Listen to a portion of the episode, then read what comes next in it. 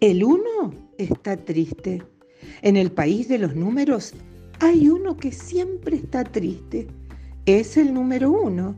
Dice que siempre está solo. Nunca sale de casa y tiene miedo a todo.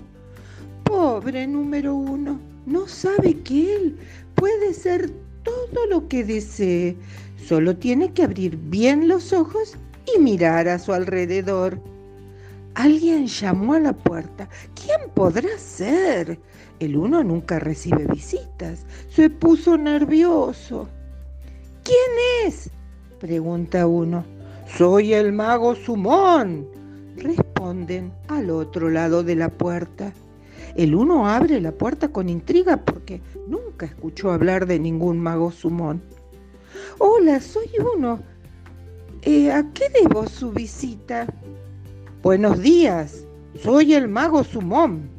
He venido porque en mi bola mágica he podido ver tu tristeza y no me gusta ver a ningún número triste, sobre todo el primero, el que siempre va adelante. ¿Quién es el primero? pregunta el uno. Vos. ¿No sabés lo importante que sos? Sin vos no tendríamos principio. Sos el primer número de todos.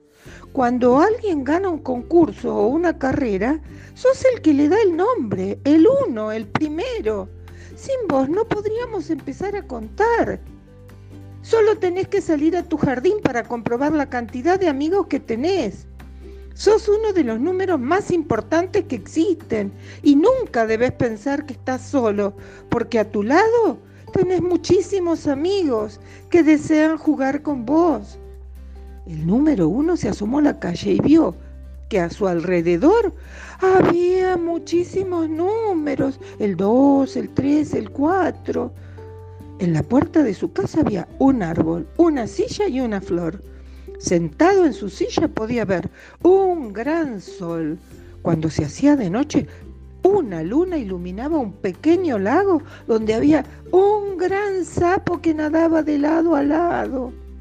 Desde entonces, el uno nunca se volvió a sentir triste y ahora ya sabe que es un número muy importante porque sin él nadie podría contar.